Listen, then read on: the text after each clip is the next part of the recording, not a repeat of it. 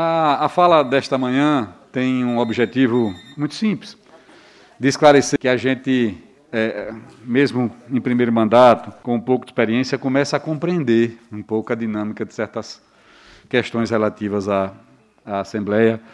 e ao posicionamento político, principalmente da oposição. Quando o deputado da oposição faz uma citação, inclusive no vídeo, provoca a, a, a nós, pessoalmente, com o objetivo de chamar a atenção em um, um 14 quilômetros de uma estrada que é de Pirambu, Pacatuba, que encontra com a rodovia Pacatuba-Brejo Grande, que está em, fase de recuperação, que é estadual, precisa compreender e apresentar a dinâmica. Esse, esses 14 quilômetros, na verdade 14,8, eles ficaram sem poder ser, serem concluídos, eles ficaram sem ter a sua solução apresentada em função de duas questões. Primeiro, o, o ICMBio, que é o Instituto Chico Mendes de Biodiversidade, e a Petrobras, porque ambos os órgãos federais impediram a conclusão dessa rodovia. Impediram de tal forma que obrigou o Estado de Sergipe a encontrar uma solução técnica. E a solução foi a construção de um outro projeto que saísse dessa esfera de atuação dessas, desses dois órgãos, tanto Petrobras quanto o ICMBio, para viabilizar finalmente a construção dessa rodovia. Quando a reclamação é feita, quer-se dizer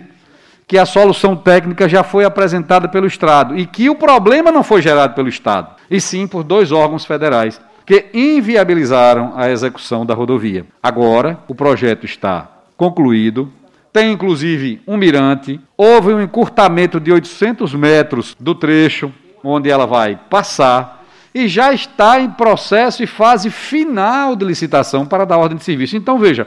não é em função da reivindicação é pegando uma carona num projeto que já foi executado pelo Estado,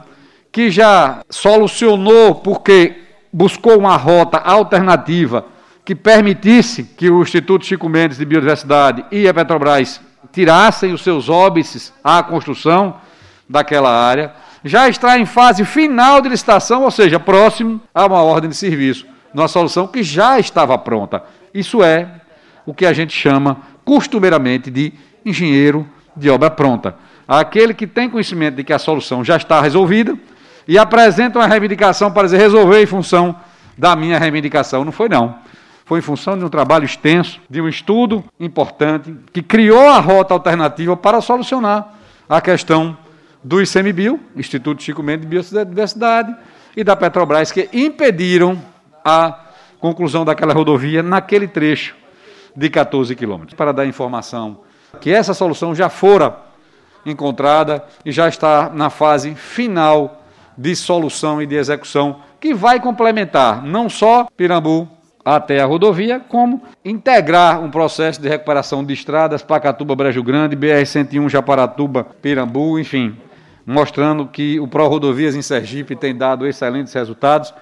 e que o Estado tem hoje capacidade de gestão fiscal para pagar em dias, dar aumento de servidor e realizar obras significativas e importantes para o povo sergipano, e essa, que é uma obra turística de vital necessidade, capaz de mobilizar e de permitir o acesso e o desenvolvimento a uma região muito bonita e muito próspera do estado de Sergipe.